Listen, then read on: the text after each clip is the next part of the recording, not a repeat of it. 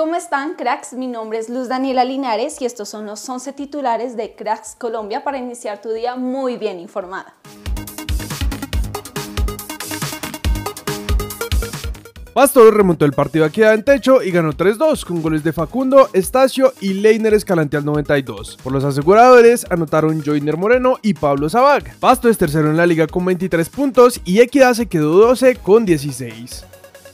América y Tolima nos hicieron daño y empataron a cero en la fecha 13 de nuestra liga. Así, la Mechita sumó 21 puntos en el cuarto puesto y los de Ibagué se encuentran en el puesto 15 con 13.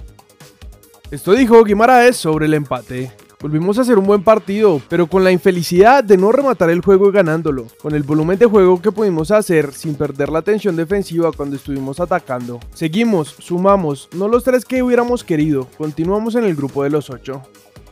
Con gol de Jader Valencia en el 94, Millonarios venció a Junior en su visita. El equipo embajador se acerca a la clasificación con 27 puntos, mientras que Junior no sumó y se queda en el puesto 14 con 15 unidades.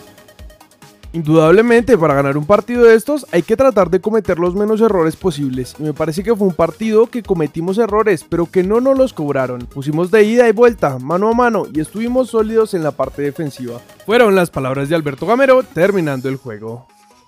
El Deportivo Cali se pronunció luego de que supuestos hinchas entraran al campo a agredir a sus jugadores y cuerpo técnico. Desde el Deportivo Cali rechazamos enfáticamente las agresiones, vejámenes y violencia sufrida por nuestro equipo durante el partido contra Cortuluá. Se condena cualquier acto violento contra nuestros jugadores y cuerpo técnico. Nacional, Medellín y Millonarios, entre otros clubes, rechazaron lo sucedido en el partido entre Cortuluá y Cali. Nosotros nos unimos y les recordamos nuestro mensaje: más respect, menos hate. Según los periodistas Quique Barona y Carlos Arturo Arango, Mayer Candelo no iría más como director técnico de Cali y la directiva esperaría conocer las sanciones por la invasión de cancha para confirmar cuál sería el nuevo director técnico del equipo. Hoy se completa la fecha 13 con otros tres partidos: Patriotas versus Alianza Petrolera, Águilas Doradas versus Unión Magdalena y Medellín versus Pereira. Hoy nuestra Sele completa un segundo día de trabajo a puerta cerrada con miras al partido este sábado contra Guatemala en la fecha FIFA.